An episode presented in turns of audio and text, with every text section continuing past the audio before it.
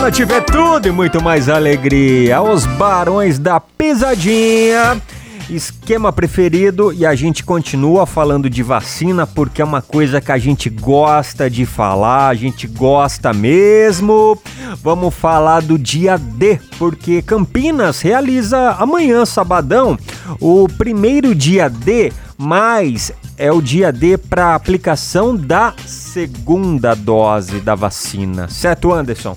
Exatamente, Fabinho. A prefeitura é, estima receber, aí, aplicar a, a, segunda dose em 22 mil pessoas que foram ah, agendadas para receber, né? Ó, ao todo, 59 dos 67 centros de saúde vão estar abertos das 8 da manhã às 5 da tarde para imunizar a população.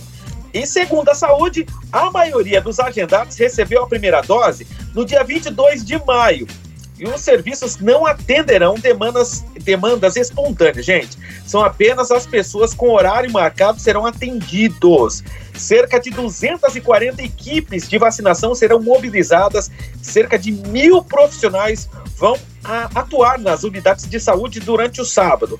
A importância, né, gente, da conclusão do esquema vacinal para aumentar a proteção contra a Covid-19, importante demais. Lembrando que a imunização completa prevê duas doses da vacina do Butantan, intervalo de 21 a 28 dias entre aplicações, assim como da Fiocruz e da Pfizer, com 12 semanas entre uma dose e outra. Já a vacina da Janssen é aplicada em uma vez só, né? É uma dose única, né, Fabinho? É, e aí tem um detalhe, para ser vacinado, Ó, jovens, você não pode esquecer a carteirinha, tá? Aquela carteirinha que você recebeu na primeira dose. Então você tem que levar essa carteirinha. Aquela que tá todo mundo tirando foto, né? É, exatamente.